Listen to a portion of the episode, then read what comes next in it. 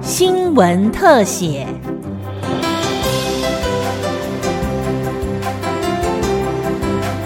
听众朋友您好，欢迎收听今天的新闻特写节目，我是吕明宗。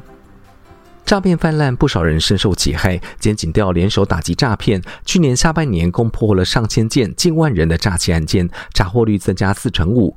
去年底爆发台版柬埔寨求职诈骗、衍生拘禁、凌虐致死的案件之后，办案人员即使查获了一百一十件相关案件，羁押了一百二十八人。有鉴于诈骗已经直变成暴力犯罪，法务部长蔡金祥立刻指示修法，扩大处罚，加重刑责，遏阻诈欺不法行为。呃，因为一些诈骗的集团哦，也对于啊这个被害人呐施以凌虐或是囚禁。所以我们很快速的就提出啊相关刑法的修法。那有关诈欺的部分呢，那我们也另外啊也增订了用语音啊或是用一些电子啊媒体的方式啊来啊做一些诈骗的行为，要予以加重。此外呢，对于诈骗还有呃用妨碍自由的方式，我们又另外提出了一个独立犯罪的。结合犯来处罚啊，所以这是予以加重，在法制面上啊，我们很快速的提出啊一些修法啊，但是执行面上当然还要结合所有的执法单位啊，共同的努力。法务部正严拟修正刑法相关条文，因诈骗集团以私刑拘禁甚至凌虐手段对待被害人，现行法令恐怕规范不足，因此特别增加妨害自由类型。法务部检察司长黄某信说，未来拘禁凌虐最重可判处七年，如果造成重伤可判十二年，要是死亡的结果更可重判到无期徒刑。你把人施以凌虐，跟我一般拘禁妨害自由程度一样吗？不一样啊，但是我们现行法是处一样的哦。这个人我们把他关的七天，跟你关一天，对他被害人造成身心的伤害一不一样？当然不一样。但是我们现行法是一样哦，所以我们这次修法第一个叫做加重妨碍自由类型，他的刑责从一年开始起跳，在七以下，跟原来的五年以下天壤之别。第二个叫做加重结果犯，你把人家妨碍自由连练了半天，导致人家死亡呢？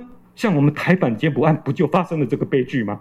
按照现行法，哦，他可能另外一个犯罪过失伤害或过失致死，另外一个犯罪，他没有办法成加重结果。哎，一旦加重结果，万一再发生台版劫捕案这种憾事的话，最重可处无期徒刑或十年以上有期徒刑。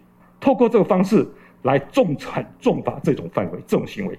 另外，修正草案也严议加重以声位影像或声音从事诈欺的刑责，可以判到七年；诈骗又剥夺自由结合犯，最重可处十年有期徒刑。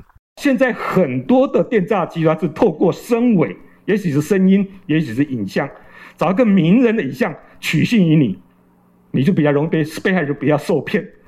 所以我们对这种行为，我们特别的要把它列为一种加重诈欺类型。好，妨碍自由角度、诈欺的角度，我们都把它加重。结合，我们也把它加重，就用妨碍自由的手段去诈骗人家，我们把它独立成一种三年以上、十年以下的犯罪。而为了斩断人头账户，法务部也严议在洗钱防治法增订人头账户罪。如果没有正当理由提供账户帮助诈欺洗钱，将单独成立犯罪，追究刑责。人头账户我们如何去解读它？很多卖账户的法院都是因为没有主观犯意，把他判决无罪了。那假官久而久之就多不起诉了。所以我们想方设法去修这个我们洗钱防治法。你只要提供账户，或者是交付账户，甚至你去收集账户这个行为，我们就把它独立构成犯罪类型化。